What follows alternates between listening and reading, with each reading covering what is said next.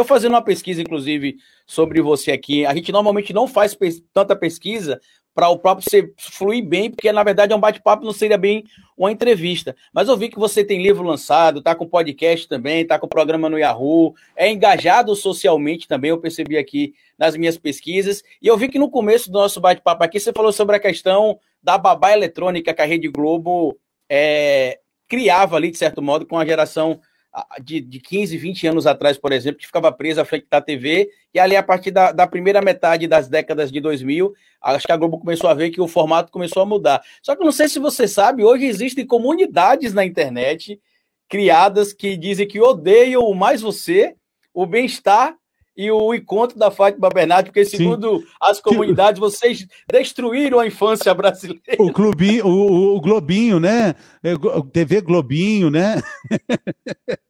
É verdade, é verdade. Mas olha, não tem lógica, né? Não tem lógica. Hoje a TV, a TV fechada cumpre esse papel, né?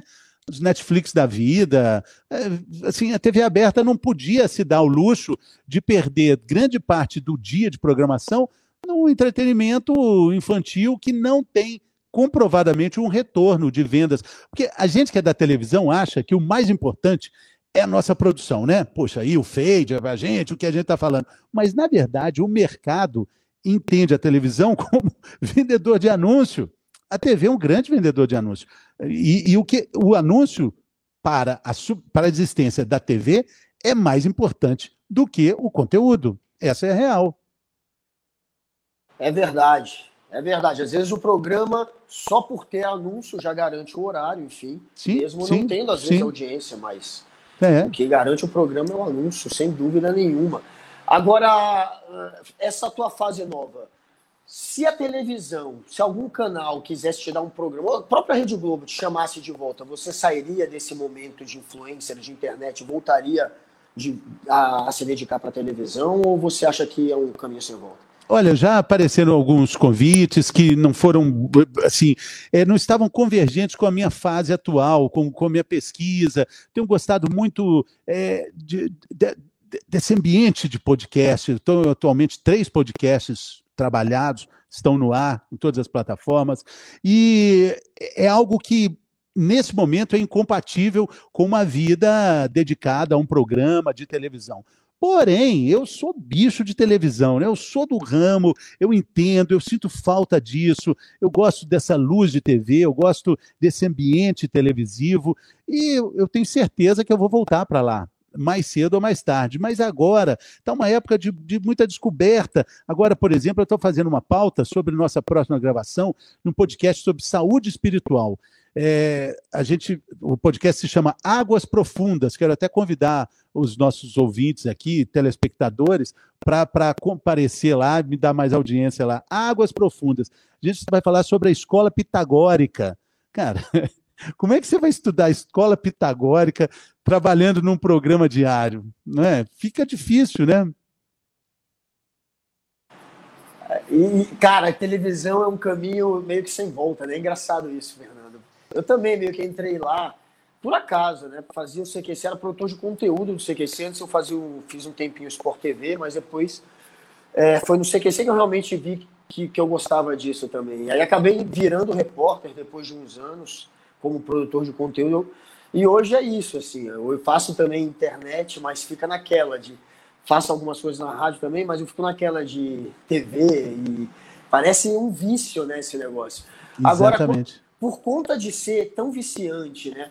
E também essa exposição toda, querendo ou não, isso é uma coisa que vicia um pouco também. Essa coisa toda, não sei se é tão, se é tão saudável, mas enfim, é, você acha que é, por conta desse vício todo que a televisão acaba criando na gente que trabalha lá, a saída da Globo foi muito traumática ou não teve trauma é, você conseguiu passar por isso logo ou é um trauma até hoje?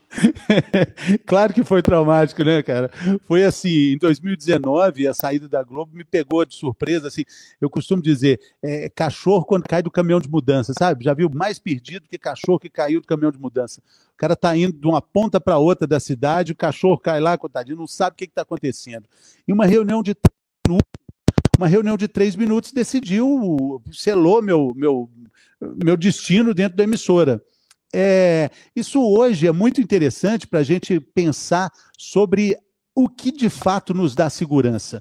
O emprego com o contrato, eu tinha ainda mais um ano e meio de contrato. É, eu, eu, tinha possibilidade, ou acreditava que tinha possibilidade, de um crescimento ali dentro para outros lugares, mas eu olhava e pensava, pô, se eu já fiz tudo, eu fiz fantástico, eu fiz eh, eh, Globo Rural, fala um jornal, eu fiz, eh, eu, puxa, não via algum outro lugar para eu estar na TV Globo, mas isso não me incomodava. Na verdade, eu não percebi os sinais que a vida estava me mandando, que era a hora de pensar em olhar para o lado de cá, olhar para o lado de lá. A Mari Ferrão já fazia isso com muita maestria, tanto que ela pulou fora depois. Mas é, comigo teve esse requinte de crueldade, de falar assim, olha, você está fora, e é isso aí. Mas e o contrato? O contrato, a gente vai ver como é que vai fazer, enfim. Um baque de um tamanho, porque ele foi acompanhado de um outro episódio. Vocês que sabem da televisão vão lembrar o episódio da Clara com o ovo, que tinha sido, que tinha acontecido seis meses antes. E, na verdade, ele não tem nenhuma relação direta com a minha saída da TV. No meu livro, vou até pegar aqui o livro para mostrar. É, o meu livro mais recente, Como Ser Leve em um Mundo Pesado, eu abro o livro contando essa história. Doutor Calil, lá comigo, é, era uma prerrogativa que eu tinha de abrir o programa falando sobre qualquer coisa, sobre o céu, a terra, a água e o ar. Eu tinha essa liberdade. Mas naquele dia, eu já fazia isso há muito tempo, há quase dois anos. Naquele dia, o doutor Calil, que tem várias e inúmeras qualidades, mas entre elas não está o bom humor, ele estava mal-humorado. Então você imagina um cara que já não é bem-humorado e estava mal-humorado. Ou seja, está com a voz, a avó atrás do toco. Eu falei com ele, o que, que que foi? Vou, vou, vou contar uma historinha que você vai gostar. Ele ficou com a cara fechada. Eu considero isso como um grande erro de comunicação, porque o que aconteceu? O, eu conto a história, estou contando a história, olha, existem momentos difíceis na vida, encontros. A gente ia falar sobre medicina interna, ou seja, investigação dentro do, do corpo. Cabia essa história. E o Botini, meu diretor de TV, chega para mim e fala assim: Olha a cara do Calil. Quando eu olho, ele estava com aquela tromba imensa. Eu poderia deixar passar batido, mas eu falei: Uai, Doc, não gostou? Arrogância, preponderância, achar que sabe. Ele vira: Não, achei horrível, péssimo. Aí vira essa confusão toda. Em Minas tem um ditado assim, né? Se o cavalo é coiceiro, você passou atrás do cavalo, tomou um coice, a culpa é de quem? É do cavalo é sua? É sua. E virou isso, essa confusão. Poxa, o povo falava assim: eu quero tomar essa água que o povo toma na Globo. Fernando, o que, que, tá, que, que aconteceu? Mas eu fazia isso muitas outras vezes. O, o que aconteceu depois é que com esse estrondoso, a repercussão estrondosa dessa, dessa brincadeira, eu parei de fazer as aberturas, que me dava um pouco de liberdade ali. E a Mari tem uma avaliação muito legal quando a gente conversa sobre isso, até no canal dela eu falei sobre isso, e ela deu essa opinião que eu acho muito assertiva. Ela falou assim: olha, você ficou com medo. Entrou um componente de medo ali na, naquelas aberturas, não tinha mais isso, e ficou tipo assim, pisar em ovos ali, você pisar devagarzinho. Isso tira um pouco da espontaneidade, tira um pouco da leveza, né? E aí, seis meses depois, acontece isso, essa, a, a, essa mudança. Na verdade, foi uma mudança, uma ruptura. O programa acabou. Eu saio, mas o programa também acaba. Não foi porque eu saí, o programa já ia acabar. Ia ficar só uma pessoa. A mudança ia ser muito radical. A Mari também não quis ficar. Então, foi isso. Só que aí tem nesse componente de falar, poxa, se você ficou chateado ou não, claro que eu fiquei. Você ficou sem rumo? Claro que eu fiquei. Puxa, eh, pensando assim, o que, que eu vou fazer da vida? Mas em 2019 eu pensei, eu estou perdido. Eu caí do caminhão de mudança. Só que em 2020, o mundo caiu desse caminhão de mudança. E eu pensei, como contador de história que sou, eu pensei, cara, eu tenho uma história para contar. No mínimo, eu tenho uma história para contar.